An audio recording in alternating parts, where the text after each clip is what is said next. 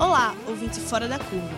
Este podcast nasceu de um programa de entrevistas produzido por professores e alunos da Universidade Federal de Pernambuco, que vai ao ar de segunda a sexta na rádio universitária.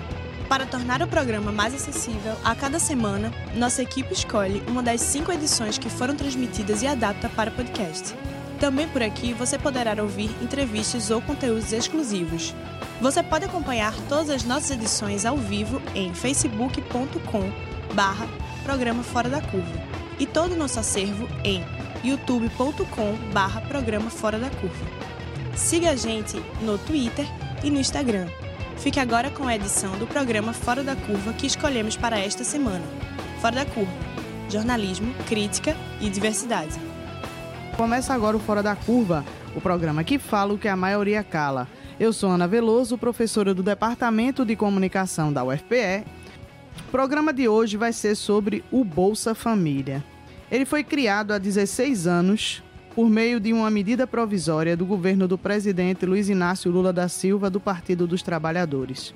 O atual governo anunciou, agora no último mês, uma medida provisória que cria o 13º do Bolsa Família e alega que o benefício vai ser pago a partir de 2019, com recurso do combate, combate às fraudes no programa.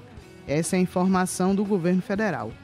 Integrantes de partidos de oposição imediatamente divulgaram que essa medida não criou o 13º do Bolsa Família. Ela apenas oferece um abono que vai ser pago unicamente em 2019. Esse valor vai ser pago com recursos suplementares instituídos na própria medida provisória do governo federal. Se fosse com o combate às fraudes, não haveria necessidade dessa suplementação orçamentária, ou seja, de solicitar mais dinheiro para poder complementar o que vai ser pago. Quem está dizendo isso? Partidos de oposição. O projeto de lei do orçamento para 2020 do governo federal já prevê, no entanto, uma Bolsa Família menor, com 400 mil famílias desligadas e sem reajuste no benefício. Um terço desses recursos estão sem cobertura, ou seja, 9 bilhões para pagar o Bolsa Família estão dependendo de um crédito suplementar, que aí o governo federal vai ter que fazer esse pedido desse crédito suplementar para que o Congresso Nacional aprove, para que esse dinheiro possa de fato ser repassado para as famílias que recebem o Bolsa Família do governo federal. Bom, e não há previsão de 13º ainda em 2020. E o Fora da Curva de hoje quer saber, quem perde com o fim do Bolsa Família? Para responder essa e outras questões, nosso programa conta com a participação de Shirley de Lima Samico. Ela é coordenadora geral de Planejamento e Vigilância Socioassistencial da Secretaria de Desenvolvimento Social, Criança e Juventude de Pernambuco. Bem-vinda. Obrigada, bom dia a todos, a Ana, Ana e a todos os ouvintes. É, a gente tem também o Carlos Roberto Marinho da Costa, integrante da diretoria do Conselho Regional de Serviço Social de Pernambuco, CRES da Quarta Região, assistente social, doutorando do programa de pós-graduação de Serviço Social da UFPE, professor e coordenador do curso de Serviço Social da Uninabuco, aqui do Recife. Bem-vindo. Bom dia, Ana. Bom dia a todos os radiovintes. Acho que vai ser uma manhã muito fértil para a gente debater aqui esse programa tão importante para o Brasil, em especial para o nosso Nordeste. É, Shirley, quem perde com o fim do Bolsa Família? A gente vai ajeitar aqui seu microfone. Pode falar. É, por motivos óbvios, né, a gente já sabe que toda a nossa população, né, um quarto por cento da população hoje é atendida pelo Bolsa Família. Aqui em Pernambuco é 35%. E aí quem perde são as populações que estão em situação de vulnerabilidade, sobretudo no contexto atual, que aumenta né, cada vez mais a, as famílias em situação de pobreza, extrema pobreza. Então quem perde é a população que mais precisa das políticas sociais e dos direitos mediante essa política redistributiva. E você? Quem perde é o Brasil. Né? É, é importante registrar, Ana, que na verdade o Bolsa Família ele é um programa que ele gera um ciclo muito virtuoso né, na, nas políticas sociais brasileiras e na economia. A cada um real que se investe em transferência de renda por meio do Bolsa Família, se gera 1,6 reais no ciclo geral da economia. Né? Então, isso, nesse ciclo que a gente está chamando de ciclo frutuoso, né, fértil, na verdade você vai ter aí um ganho de bem-estar das famílias envolvidas, você vai ter uma melhora nos indicadores sociais e você tem, de alguma forma, um programa que ele combate duas grandes coisas. Né? Primeiro, a desigualdade regional, que o Nordeste e o Norte têm uma participação importante nessa desigualdade. E, em segundo lugar, nós ainda temos um ganho significativo na geração e dinamização da economia e das economias locais, né? Nós vamos falar sobre isso, porque quando a gente pensou essa questão, quem perde, não é só quem recebe diretamente, que com essa redução, com a possibilidade da extinção, mas também o que isso pode gerar, repercutir no comércio local. Exato. A gente vai entrar nisso aí. Criado em 2004, o programa social é direcionado às famílias em situação de pobreza e de extrema pobreza em todo o Brasil, de modo que essas famílias consigam superar essa situação de vulnerabilidade. O Bolsa Família pretende garantir a essas famílias o direito à alimentação e o acesso à educação e à saúde. Em todo o Brasil, mais de 13,9 milhões de famílias são atendidas pelo programa. Shirley, esse número de pessoas atendidas é suficiente? É, essa, essa pergunta é interessante, porque quando o Bolsa Família foi criado, inicialmente, ele atendia 5% da população mais pobre. E aí, com a consolidação do programa, né, se discutiu, os próprios dados diziam isso, né, que entre os 5% mais pobres e 25% mais pobres não tinha muita diferença, né, na renda dessas famílias. Era 50 reais, 80 reais, e isso uhum. não mudava a vida de ninguém. E aí foi uma decisão, né, política, né, de aumentar esse orçamento e garantir uma cobertura, né, de pelo menos os 25% mais pobres para ter acesso à renda e, esse, e essa distribuição, né. Então, esse debate hoje que a gente identifica, né, que o Bolsa Família ele trouxe mudanças, né? Ele, sobretudo no Nordeste, ele mudou a história do Nordeste, né?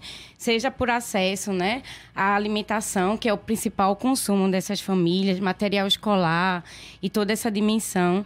Então, hoje o que a gente consegue perceber, inclusive, de algumas famílias é que o ciclo intergeracional da pobreza, né, ele conseguiu ter mudanças, né? Os filhos de alguns pais beneficiários passavam a não receber, precisar mais do bolsa porque tinham é, as condicionalidades né, de saúde e educação garantiu a ter um emprego básico. Então, o que é que a gente identifica? Que o percentual dos 25% mais pobres das famílias beneficiárias, que hoje significa né, um quarto por cento da população, ela trouxe uma abrangência, uma capilarização que, claro, né, para a história do nosso país sempre vai ser insuficiente, porque a gente precisa de políticas sociais para eh, o Bolsa Família em uma dimensão sistêmica, né? Que o Bolsa Família também possibilitou de equipar é, a dimensão da saúde, da educação para poder atender essas famílias e esses acessos. Mas a gente identifica que teve mudanças significativas, sobretudo para a história do, dos, dos estados do Nordeste. Nós estamos aqui na linha com o professor da Universidade Católica de Pernambuco, Manuel Moraes, que é da cátedra Dom Helder Câmara e é um defensor histórico dos direitos humanos. É, Manuel? Olá, bom, bom dia para todos os ouvintes. Como Olá, vai? Manuel, seja bem-vindo ao programa Fora da Curva. Nós estamos Eu discutindo a questão do Bolsa Família e a gente quer ouvir de você né? Já que eu perguntei aqui a Shirley sobre, e ao Roberto ele vai falar também, se esse número de pessoas que são atendidas, se esse número é suficiente, que são mais de 13,9 milhões. Mas a gente quer saber de você, Manuel. Esse Bolsa Família, na sua percepção, ele é um projeto que garante, né, essa medida constitucional da dignidade humana? É isso que a gente quer saber de você. Como é que você percebe, sob o ponto de vista da defesa dos direitos humanos no campo da constitucional e se esse projeto ele tem conseguido fazer isso, né? Se esse benefício com todas as dificuldades que nós sabemos e estamos discutindo aqui no programa, é, inclusive com a redução, é, se ele tem conseguido favorecer a dignidade humana.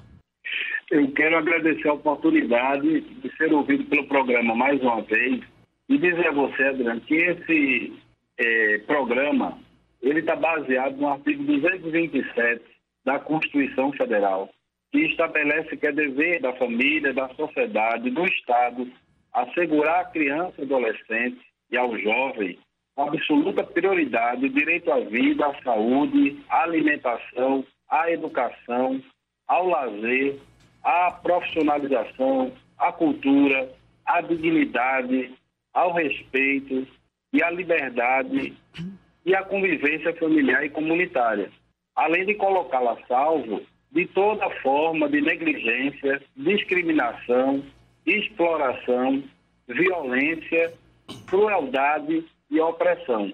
Então, nós estamos diante de um programa fundamental. Ele foi criado pela Lei 10.836, de 9 de janeiro de 2004, integrou os diversos programas de renda mínima que foram criados no período em que cada ministério criava seu programa. Então, nós temos um programa do gás, um programa vinculado ao Ministério da Saúde, e o governo Lula integrou todos esses programas, criando o Bolsa Família.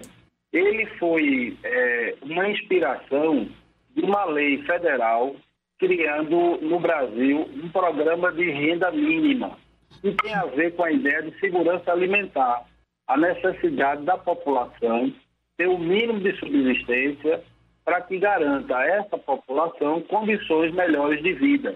Isso para o Nordeste e para a população mais pobre do Brasil inteiro foi fundamental para a melhoria dos índices é, de qualidade de vida da sociedade brasileira.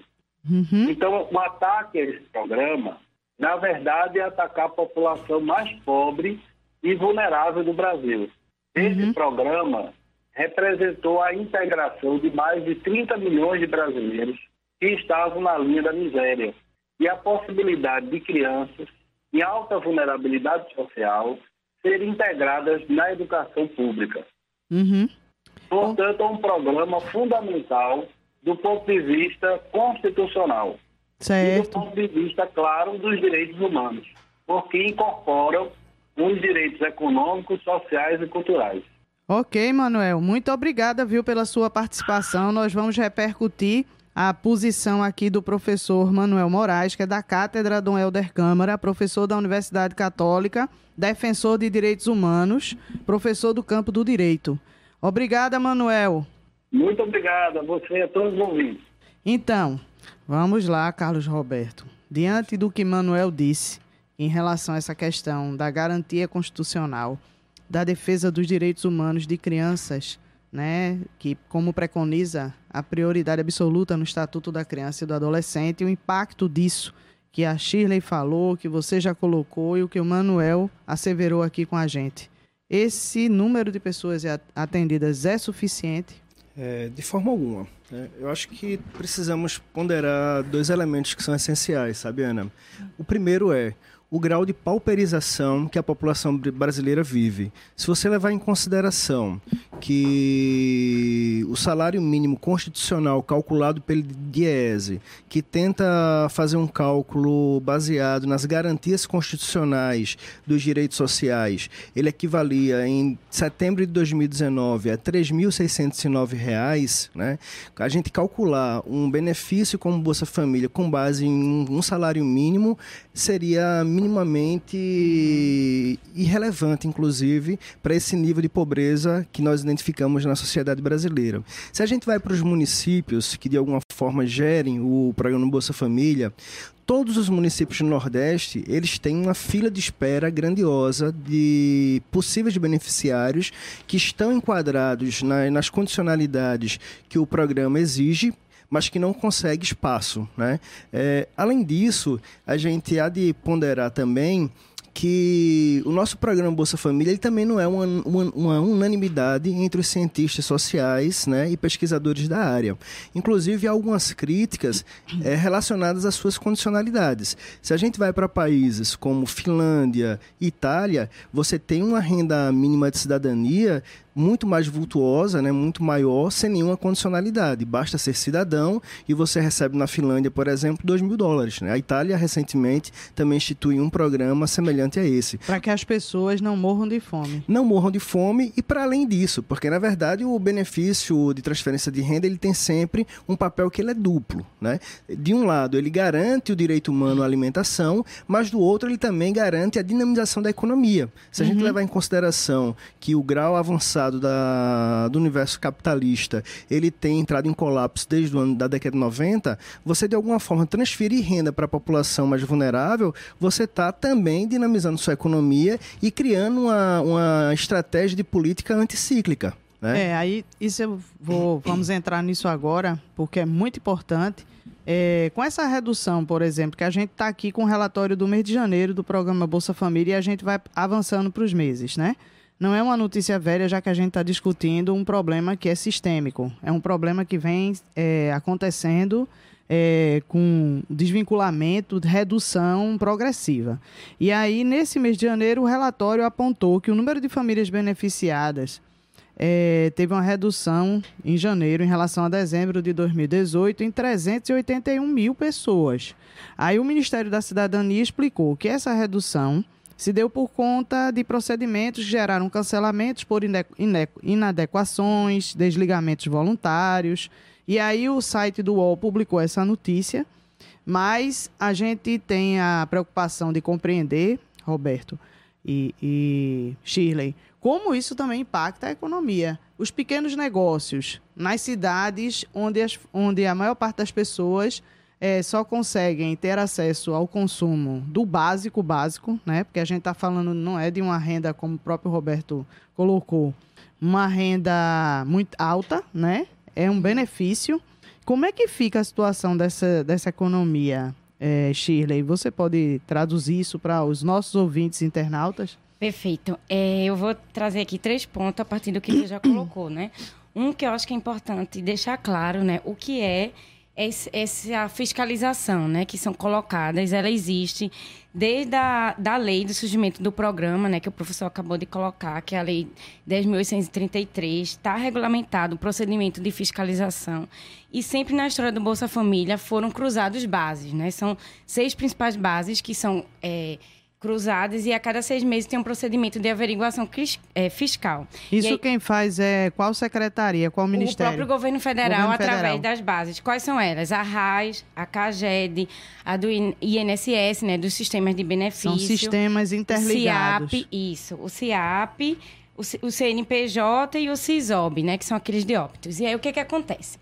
Muitas vezes, por exemplo, uma família, a mulher ela não tem a ficha suja. E aí vai compra no cartão para várias pessoas da família. O cartão vem muito alto e aí é um motivo de como assim? Que se ela tem uma renda em extrema pobreza e o cartão vem 500 reais, por exemplo. Então, hum. ao cruzar essas bases, vai se identificando. E aí, quando a equipe, né, chega lá na ponta, identifica, não, ela emprestou o cartão para várias pessoas e por isso que veio isso é, serve também, às vezes, para a compra de moto, né? Empresta o CPF para comprar uma moto para um filho, um vizinho. Isso tudo é fiscalizado? Isso entra na averiguação cadastral. Vocês isso não acham sempre... que isso é uma, um abuso da, da individualidade das pessoas, não? É por causa da dimensão da renda, né? Que eles hum. sempre fazem esse procedimento e isso sempre existiu. E aí, o que é que está em jogo que é importante colocar? Porque a principal dado né, de, de, de, de, problemas de corte no benefício é, é, a questão da renda e da omissão. Depois vem BPC e depois essa questão do, do óbito, que ela é muito mínima, mas é, num prazo de 24 meses ela em algum momento ficou significativa. Mas o que, é que acontece? É, ao ser averiguado, a equipe da assistência vai lá identificar se é isso mesmo. E aí, sendo justifique, a família volta a receber o programa. E isso sempre existiu. A Entretanto, a partir de 2017, né, teve um acordão do TCU e que os órgãos, né, a CGU... Tribunal de nessa... Contas da União. Isso. Aí, dentro dele, teve um processo mais massivo de fiscalização dentro dessa lógica da efetividade. Se está dando mais aqui, corta como se a família não tivesse nenhum direito de justificar o porquê. E aí, dentro dessa linha, né, e a gente acompanhou agora em julho, teve um, um novo processo fruto desse acordão que rola desde 2017 e aí, várias famílias saíram, né? Várias não. Que isso não significa nem 2% das famílias beneficiárias. Isso é importante deixar claro, porque às vezes fica em jogo, né? Ah, Bolsa Família tem muito fraude, as pessoas mentem, quando na verdade isso não significa nem 2% do total de beneficiários e do tamanho da importância do programa. Uhum. E aí, é, vou passar para a próxima parte, né, que é a parte do, da importância para a economia. Né? A gente, lá na secretaria, pegou dados de BPC e Bolsa Família. Benefício E- de prestação Isso. continuada. O- que são as duas principais rendas, né? E é importante deixar claro que o, Bolsa Família ele é complementar à renda. 75% dos beneficiários adultos trabalham e é um recurso que é complementar à renda. Ele não substitui a renda. Agora, o trabalho é um trabalho geralmente precarizado, né? Então é diferente. Quem, quem vende pipoca e que tem direito a um salário mínimo. Então, uma coisa Quem é você tá ter uma nesse, renda nessa, nesse trabalho que você está percebendo aí, que tem um complemento do Bolsa Família? Vendedor de pipoca, comércio informal. É, é todo mundo que está no a maioria da população adulta é no mercado laboral precário. Então é que vende pipoca no metrô, é que é agricultor, tem uma abrangência enorme, né, de, de perfis, mas que sempre é uma renda que ela nunca é suficiente, não tem direitos trabalhistas, né? Porque para a gente aqui se é comum a gente discutir férias, para essa população é o que eu faço com os meus filhos nas férias, porque trabalha de domingo a domingo e não tem, mesmo assim não tem uma renda suficiente, né, para estar no, no per capita que o professor também já colocou aqui, que foi é, ter direitos a, a pelo menos três refeições por dia, né? E aí, se eu juntar hoje o BPC e o Bolsa Família, né, que é o benefício de prestação continuada, e o Bolsa Família, em muitos municípios, ela dá maior do que o valor recebido pelo FPM. Aqui em é Pernambuco, se eu não me engano, de é, participação dos do municípios. né? Que é aquele recurso que o, a- as prefeituras recebem, né? E que Que recebem do governo federal. isso. E aí, o que que isso significa, né? Um impacto total na economia, porque muitos municípios vão, vão quebrar. Principalmente aqueles municípios menores, né? De pequeno porte 1, pequeno porte 2, que não tem aquela movimentação, né? De indústria e da economia e que vive praticamente desses benefícios. Carlos Roberto, como é que você analisa essa questão? É, veja, ah, segundo o portal da transparência, na data de hoje, eh, está sendo disponibilizado mês pelo programa Bolsa Família 64,78 bilhões de reais. Né? Então, isso é um recurso que dinamiza a economia sem sombra de dúvidas. Como você tinha feito observação antes, no orçamento para 2020, a previsão, né, o que está posto no projeto de lei, é a redução de 64 bilhões para 21 bilhões, né, com a possibilidade de uma suplementação orçamentária de mais 9 bilhões, que totalizaria 30 bilhões de reais. Quando a gente vai para analisar um pouco a, a incidência do Bolsa Família na, no combate à desigualdade regional, você tem, por exemplo, que o Rio Grande do Sul, 10% da população é usuário do Bolsa Família. Em contraste, o Maranhão, 48% da população é usuário do Bolsa Família. Muita gente. No Maranhão, a cidade de São Raimundo, 98% dos cidadãos, dos munícipes, são usuários do programa Bolsa Família. Então nós temos esses bolsões de pobreza, do qual o maior fator dinamizador da economia é, sem sombra de dúvida, o programa Bolsa Família. Né? Então, é, se você levar em consideração tudo que nós já de alguma forma falamos aqui no início do programa, né, a perspectiva de uma quebra no ciclo da pobreza, é, porque para além do, do ganho econômico, né, você tem as possibilidades e capacidades que são geradas na família. Então, você tem um benefício direto econômico, então isso traz um ganho de vida para o indivíduo e para a sociedade, mas você também, a médio e longo prazo, você gera capacidades nessa família pela obrigatoriedade do acesso à educação e saúde, por exemplo. Né? Historicamente, essas pessoas,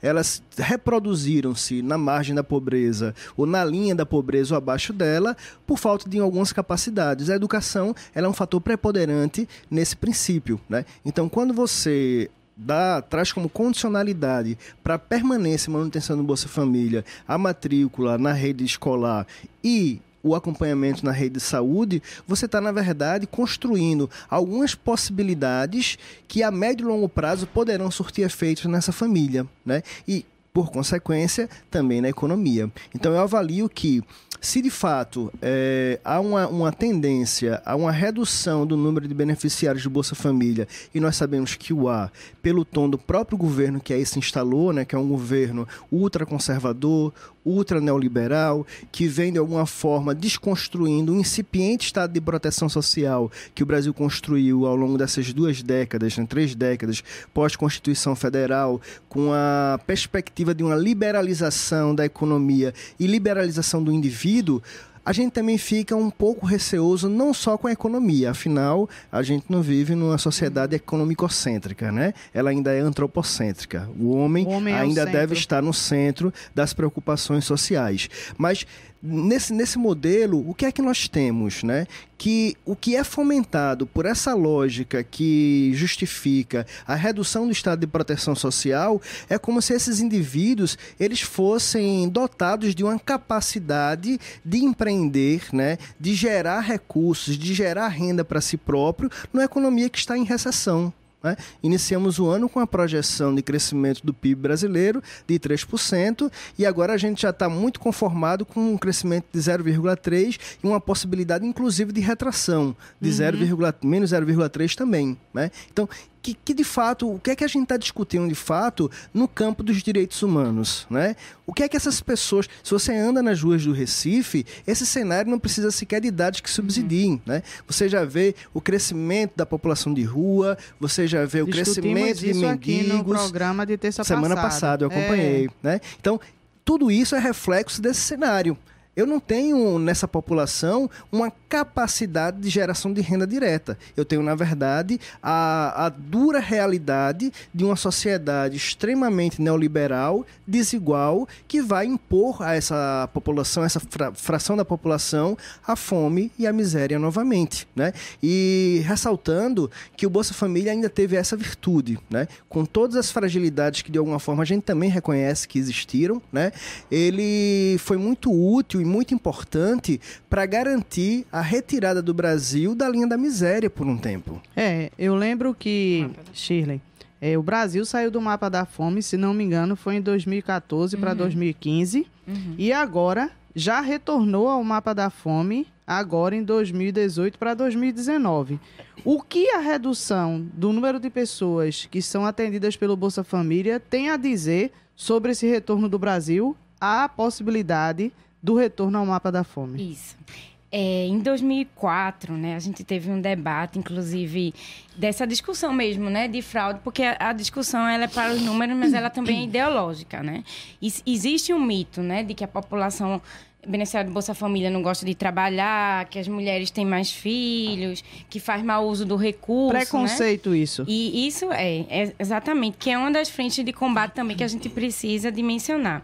Em 2004, isso estava muito. Isso não é de agora, né? Em 2004 foi uma discussão grande e a PENAD, ele, ela trouxe né, uma pesquisa de que o Bolsa Família foi responsável de tirar 20% da população de insegurança alimentar grave, né? Que é fome e que é essa linha de que disso dos beneficiários, né? Não digo da população total, mas é, esse foi um dado importante que mostra o quanto o Bolsa Família ele tem uma dimensão sistêmica, né? Ele atua na saúde, na segurança alimentar, na renda, nas dimensões de gênero, né? Que é importante a gente falar da questão Vamos da autonomia falar. das mulheres, enfim. E aí, dentro dessa linha, é, a gente voltou, né? É 5% o dado da, da OMS, da Organização Mundial de Saúde, que coloca, né? Que um país é considerado no mapa da fome, e os dados já mostraram que a gente retornou. E isso é fruto, né? De... E aí eu não falo, eu falo do Bolsa Família, mas eu falo também dos impactos que já estão acontecendo da emenda constitucional 95, né? A que PEC a do fim do mundo. Isso, que a gente conhece muito como a PEC do, do fim do mundo. Que, que impôs cortes na educação e na saúde por 20 anos no isso, Brasil. E na assistência social e, assistência. e vai inviabilizar várias políticas sociais, né? Dentro dessa linha, o Bolsa Família é um desses, né? Que é invia vai inviabilizar, não há orçamento. E por trás do orçamento tem uma decisão política que a gente precisa colocar, né? E que é importante porque esse, esse, essa, esses cortes, né? Em, 2000, de, em 2000 16 já começou, né? Um corte de 16 bilhões, 2018 um corte de 15 bilhões. E aí é a briga, né, para é, créditos de suplementação sanitária e ao mesmo tempo as reduções, né, dos beneficiários. Aqui em Pernambuco a gente já tem uma fila de quase 30 mil famílias que estão em situação de vulnerabilidade, de pobreza extrema, que é a renda per capita 89 reais, a gente tem pouco mais de 18 mil. Mas entre pobreza e extrema pobreza, a gente tem quase 30 mil famílias que estão tá nessa lista de espera desses últimos meses, né? De maio para cá, dos cortes que já estão havendo. Então, eu, eu acho importante colocar isso porque tem uma coisa que está em jogo, né? Em julho veio esse debate das fraudes. E aí voltou aquela discussão, né? De bolsa os mitos, né? Muita gente não precisa, a questão do preguiçoso. E a gente tem dados que mostram, né? Que eles trabalham. Agora, o trabalho é uma forma precarizada que também é fruto de, da, da reforma trabalhista, né? Também. Só aumentou, né? A gente já tinha os trabalhos precarizados, Sim. mas aumentou. Então, a reforma trabalhista que foi aprovada ainda no governo de Michel Temer. Então, todo esse cenário ele traz e coloca nessa discussão, né, do Bolsa Família e nessa disputa que ela também é ideológica, né, que é uhum. contra esse preconceito, contra essa dimensão meritocrática, né, todo mundo pode trabalhar quem quem está disposto, quem não é preguiçoso e a gente sabe que não é bem assim, né? Você pode acompanhar o nosso programa pela Universitária FM, pela Rádio Paulo Freire 820 AM, pela internet. É só acessar facebook.com barra programa Fora da Curva e pela página da Marco Zero Conteúdo e o Facebook barra Universitária 99.9. E aí nós estamos discutindo aqui o Bolsa Família, né? Quem perde com o fim do Bolsa Família? E aí a gente está com um programa com o Carlos Roberto Marinho, integrante do Conselho Regional de Serviço Social, e a gente está com Shirley de Lima Samico, coordenadora geral de Planejamento e Vigilância Socioassistencial da Secretaria de Desenvolvimento Social da Criança e Juventude de Pernambuco. A gente estava falando agora dos cortes. E o site Infomoney informou que o ministro da Economia, Paulo Guedes, em audiência pública da Comissão Mista de Orçamento no Congresso Nacional, ele disse que se os deputados e senadores não, não aprovarem um crédito suplementar de 284 bilhões, o governo vai ter dificuldade em fechar as contas para pagar o INSS e os beneficiários do Bolsa Família. Isso já pode acontecer uma dificuldade em 2019, mas também em 2020. Já a Folha de São Paulo publicou em junho que após quase dois anos, o Bolsa Família voltou a ter fila de espera para quem deseja e quem precisa entrar no programa. A gente já trouxe esse dado aqui, mas tem essa informação de que o ministro Osmar Terra da Cidadania e integrante dessa comissão mista de orçamento do Congresso, né, eles discutiram e eles estão é, estavam preocupados com a volta da fila e a dificuldade orçamentária que também faz parte dessa decisão política, dessa PEC que foi aprovada, da redução dos cortes de recursos para saúde, educação e para assistência social, né, as políticas sociais. E aí, em julho, o número de beneficiários registrou uma redução em relação ao mês de junho. Entre junho e julho, o número de beneficiários encolheu 543 mil famílias, ou seja, entre junho e julho de 2019, 543 mil famílias a menos receberam Bolsa Família. Então, essas informações foram divulgadas pelo portal UOL. Carlos Roberto, como você percebe essa situação? A gente está diante realmente de ameaças sérias à continuidade do programa. E a gente estava conversando exatamente sobre isso no intervalo. Pois é, Ana. É, eu costumo, em fóruns, né, debates coletivos, eu costumo discutir um pouco que sociedade nós queremos, né?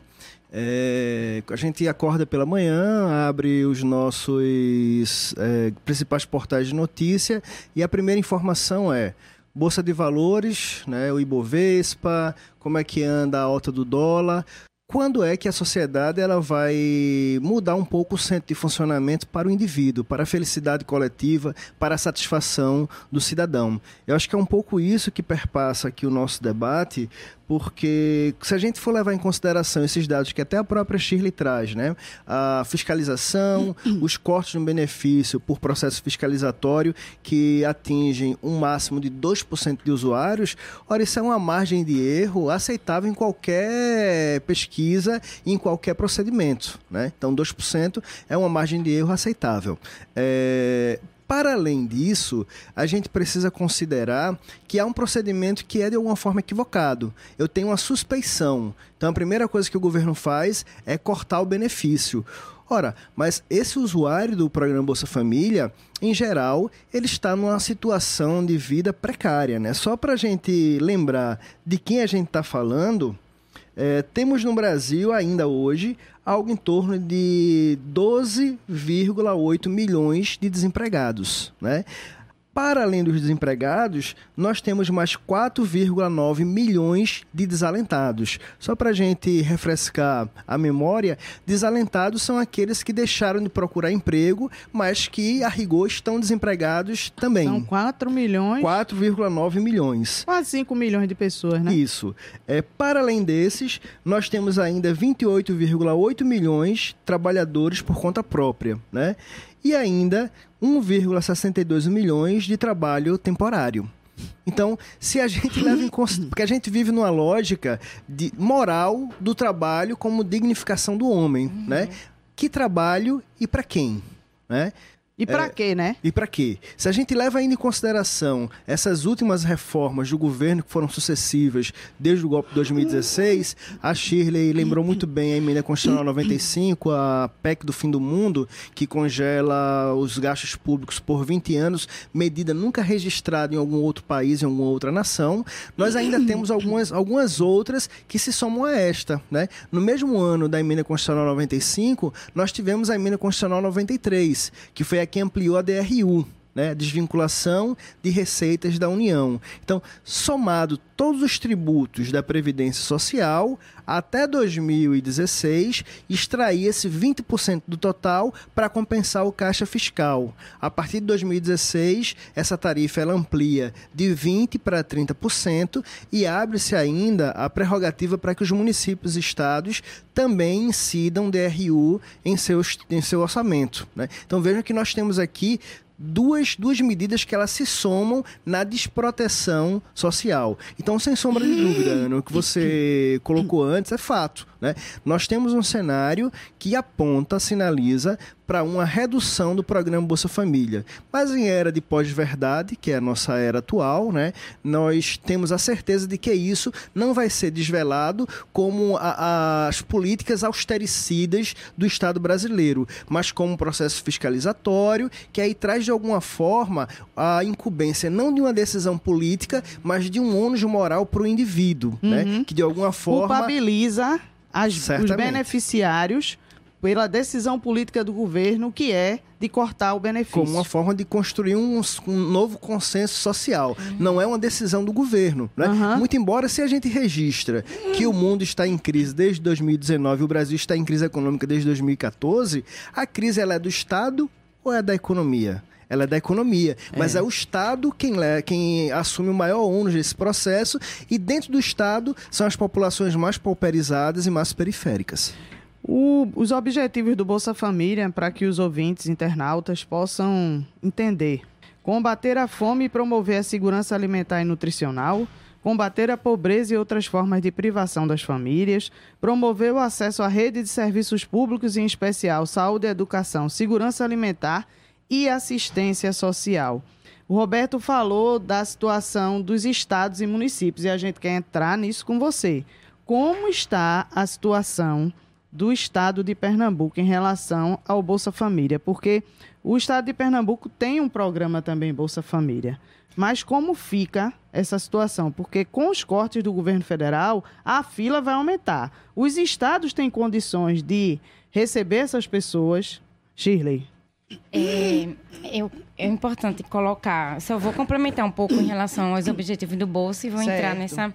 É importante complementar também que o Bolsa Família, além de tudo isso, né, que você já colocou, ele possibilita, né, as famílias e eu vou tentar ser um pouco didática, uma pesquisa que teve no Vale do Jequitinhonha e que a professora, né, ela perguntou a todo mundo sobre a importância, entrevistou o usuário, assistência social do CRAS, e ela chegou no fazendeiro e ele veio com esse discurso. Né? Olha, Bolsa Família depois Bolsa Família, ninguém mais quis trabalhar aqui na minha fazenda. Aí quando ela foi perguntar quais as condições de trabalho, aí ele disse, não, ó, é enchendo esses balde aqui, não lembro se era acerola ou o que era. E cada balde desse eu dou três reais.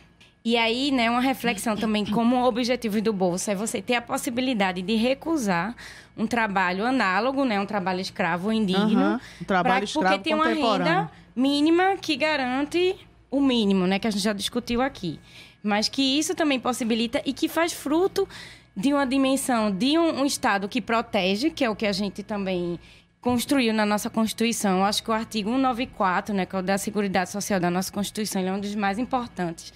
E ele traz essa dimensão de que o Estado ele precisa proteger, não desproteger. Né? E depois a gente, se der tempo, a gente pode até discutir essa lógica do déficit superávit que a gente também precisa colocar né, o que é que está. Né? A gente está falando de um programa que custa meio por cento do PIB, que atende um quarto por cento da população. Se a gente for olhar dados da CEPAL, a gente vê que 6,7% são, é, são negações fiscais do PIB e que a gente não discute muito sobre isso. Né? Então, depois a gente pode aprofundar.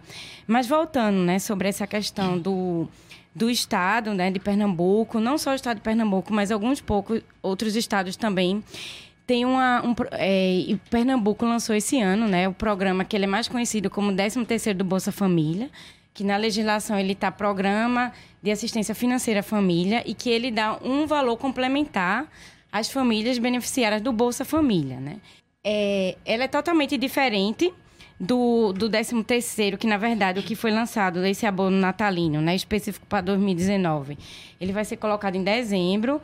A, a previsão do Estado é o é, o pagamento né, do mês de é, fevereiro, março e abril, de acordo com a data de nascimento. E aí vai ser adicionado né, um valor que ele não chega a ser 13 terceiro, tem um valor máximo de 150, depende de quanto cada família recebe.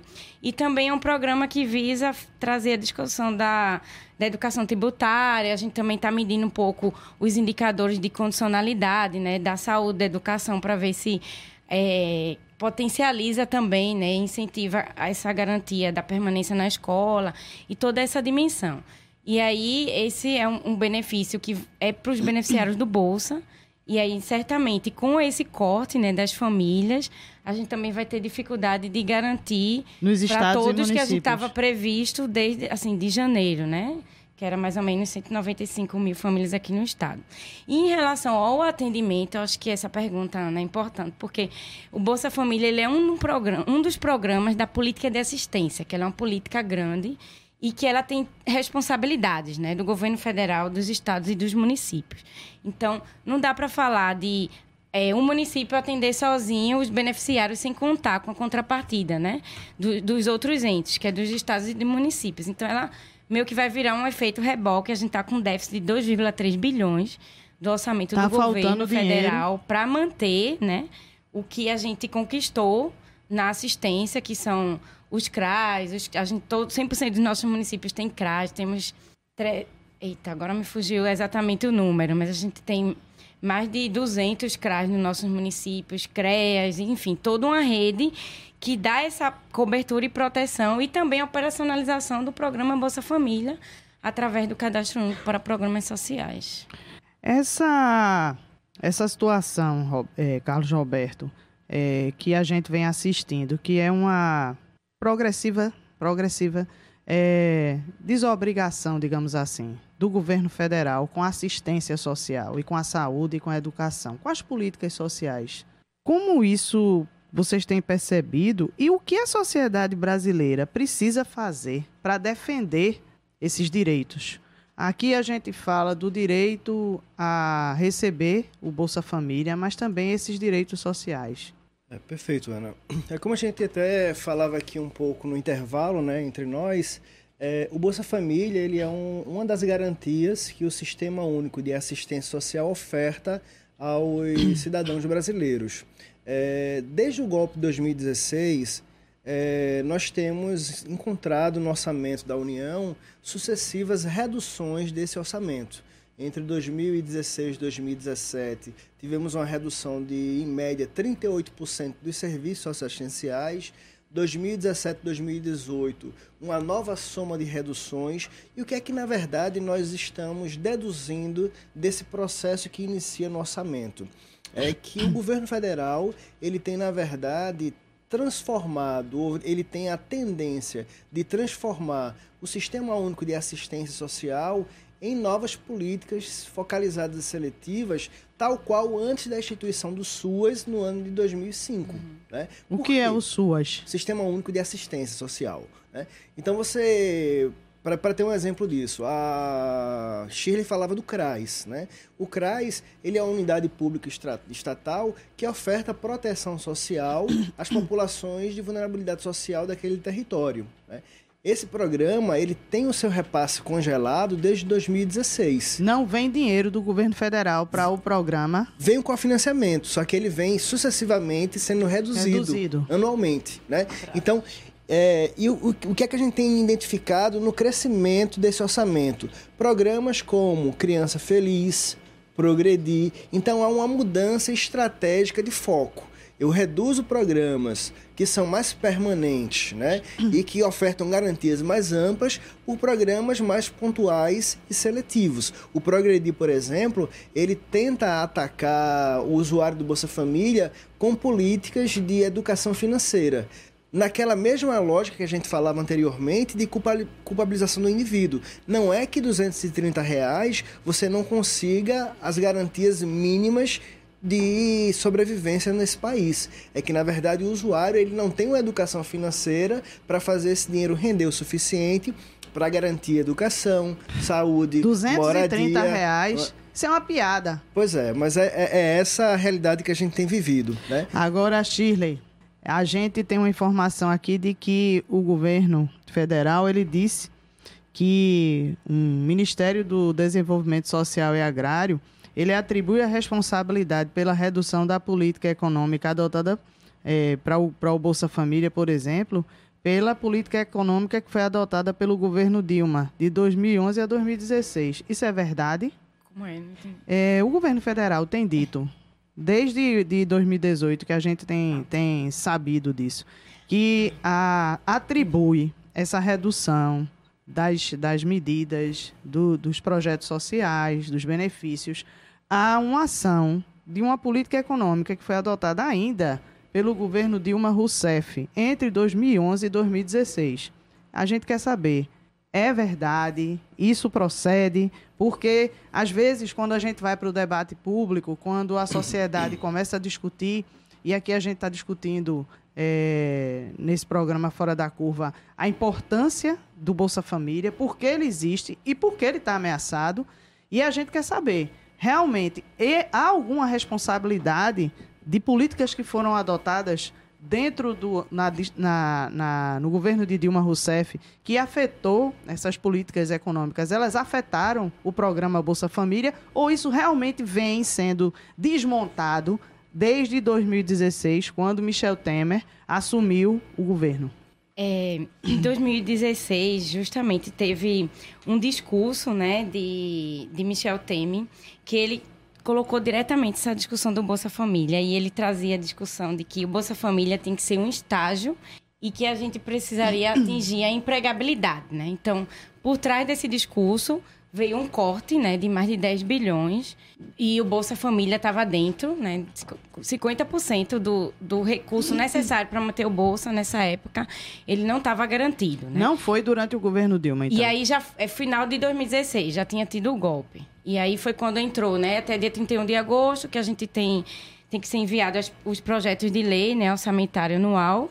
E aí já estava um pouco nessa dimensão, por causa da dimensão econômica, que eu acho que o Roberto levantou a mão aqui. Ele pode falar mais sobre sim, isso. Sim. E. Vá, fala. É porque eu acredito, Ana, que isso faz parte daquele conjunto de argumentos de que a recessão econômica no Brasil que aí traz como consequência essas medidas austericidas, né, a emenda constitucional 95, 93, reforma trabalhista, ela foi, na verdade, uma, uma um processo endógeno.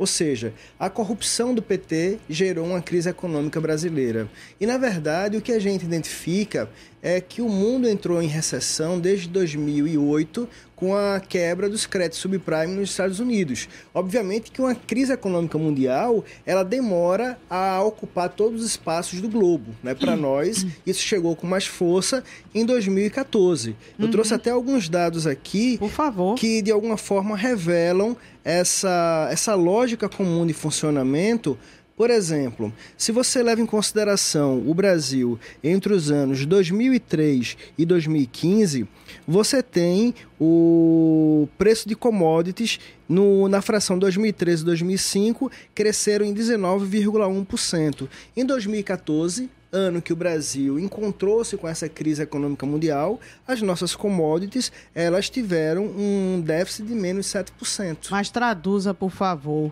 que são essas commodities? Commodities, né? O nosso, a nossa base, a nossa base econômica, ela ainda é de agroexportação, né? Hum. Então, por commodities a gente pode reduzir essa balança comercial externa de venda de alguns produtos nacionais produzidos aqui no Brasil. Hum. Então, laranja, laranja que é uma fruta muito atual, né? Sim. Laranja, soja e alguns outros produtos, eles tiveram dificuldade em sua comercialização porque o mundo também estava em crise. Sim, não estava então, comprando tanto. Exato. Então, não é uma, uma, uma crise endógena, ela é uma crise mundial do qual o Brasil não teve fôlego a partir de 2014 para combater. Sim. E aí todo mundo lembra daquela célebre frase do Lula que a crise no Brasil foi só uma marolinha, uhum. né? E na verdade essa marolinha virou um tsunami. Ocorre que no Brasil, ainda na era da pós-verdade, o argumento que foi construído foi que a crise ela adivinha da corrupção. A corrupção certamente teve sua fração, né? mas que a corrupção ela é endógena na sociedade brasileira desde o processo de colonização. Mas o maior, o fato mais alarmante desse processo foi, sem sombra de dúvida, a quebra dos créditos subprime nos Estados Unidos, né? que gerou uma bolha imobiliária que estourou... Isso foi em 2007 para 2008. Exatamente, exatamente. E aí gerou essa essa crise mundial Exato. e que pegou o Brasil posteriormente, atingindo é, as suas exportações. Ou seja, Certamente. o mundo não comprava não tanto comprava como a gente como, continuava é, conseguia vender sim, antes. Sim. E isso fez com que a economia da gente ficasse fragilizada, não tivéssemos dinheiro para investir nas políticas sociais. Isso. Mas, Shirley, quem é que precisa do Bolsa Família hoje, porque a gente já está chegando ao final do programa. Quem precisa? Quem é essa pessoa? Qual é o perfil desse cidadão e dessa cidadã? Fale das mulheres toda a nossa população, né? Sobretudo aquelas que estão em situação de vulnerabilidade. E aí o Bolsa Família, ele tem um recorte inicial de renda, embora os impactos ele é para além, ele entra na dimensão psicossocial, né, da família, que é essa questão das mulheres teriam autonomia de poder decidir, né? São as mulheres que são mais precarizadas por essa onda de políticas públicas, né? Porque são elas que têm que cuidar dos filhos, que têm que cuidar dos idosos, dos doentes. E muitas vezes são, nesse, nesses momentos de inflexão de políticas sociais, elas são às vezes a única responsável por o direito dessas pessoas, porque às vezes não tem um centro-dia, não tem um, um acolhimento, então elas têm que abandonar tudo para cuidar né, desses públicos nessa dimensão de criança, idoso, pessoa com deficiência. E aí trouxe para as mulheres um pouco nessa dimensão, que inclusive foi uma avaliação feita pelo programa. Antes não tinha essa prioridade para as mulheres e passou a ter, porque elas que estão lá no cuidado cotidiano e elas sabem exatamente o que precisa e o que não precisa e como dimensionar né, esses valores. E aí, dentro dessa linha, só queria reforçar que, assim, por mais de toda essa dimensão econômica, né, que foi bem discutida aqui, a gente precisa deixar claro qual é o papel do Estado, porque nossa Constituição ela diz que é função da sociedade, da família, do Estado e dos empregadores. Então, se o capitalismo produz desigualdade e miséria, ele tem a obrigação de contribuir para garantir essa proteção social e não dá para a gente ficar nessa lógica. Tá com déficit, tá com superávit, porque é papel do Estado e ponto. Porque esse era o discurso de 89, né? De que a nossa Constituição não cabia no PIB. Uhum. E a uhum. gente sabe que cabe. E esse foi um modelo que foi construído pelos cidadãos e cidadãs a muitas mãos, muitas lutas, muitas mortes. E uma conquista, né? Não caiu do céu, não foi obra do acaso mas sim fruto de conquistas. E aí eu estou finalizando, Ana, mas eu acredito que é, a resistência né, e as lutas e esse programa é importante porque a gente não pode lutar se eu desconheço, né? Então a gente conhece, sabe dos dados, das informações para de fato argumentar e travar essa luta que ela é para além de econômica, né? Ela é uma luta que é também ideológica e que tenta né, incorporar na vida das pessoas, né, que não são nesse discurso, né? Você não é capaz, você não pode, você não deve, quando na verdade ele deve, é direito e foi conquista. Obrigada. Carlos Roberto, só as suas considerações finais, por favor. Perfeito. É, quem, quem precisa do Bolsa Família? Exatamente. Os de baixo, né? Os de baixo, os subalternos. Eu acho que se a gente olhar o nosso entorno, a América Latina ela tem dado grandes lições da importância de defesa do nosso Estado social. O Chile, recentemente, entrou em colapso social, uhum. né? E as medidas austericidas que estão sendo tomadas no Brasil foram primeiro experimentadas no Chile na década de 70. Então, uhum. se olharmos a celeridade com quais essas reformas estão sendo implementadas, é coisa de 12 a 3 anos para a gente estar num cenário econômico social muito semelhante ao do Chile. Quebradeira total. O Haiti também entrou em uma guerra civil agora há pouco, né? A China entrou em recessão. Então, o que fica de ensinamento disso, Ana, é que é um pouco do que a Shirley falou. Nós estamos num limite de um sistema de produção, né, que tem uma expertise muito grande em gerar desigualdades sociais, mas muito pouco a intenção de dar garantias sociais aos cidadãos daquele território, né? Então, para nós brasileiros, o que resta? A luta né? a resistência. E aí eu concordo com a Shirley que o programa Fora da Curva ele é uma estratégia muito importante para que o campo progressista de Pernambuco possa fazer uso e possa fazer disso um processo de, de conscientização de um novo cenário para resistência e para lutas sociais aqui. Obrigada, Carlos Roberto. A gente vai encerrando o programa Fora da Curva por aqui. Agradece aos nossos convidados. E o Fora da Curva de hoje teve produção de Ana Veloso, Larissa e Carol. A produção também de Manina Guiar. A minha coordenação, Ana Veloso, professora do Departamento de Comunicação Social da UFPE, nos trabalhos técnicos, o Marco da Lata, o nosso técnico do estúdio, nas redes sociais, Larissa e Carol. Obrigada pela companhia e ficamos por aqui. Este podcast Fora da Curva foi adaptado de um dos nossos programas de rádio por Vitor Aguiar.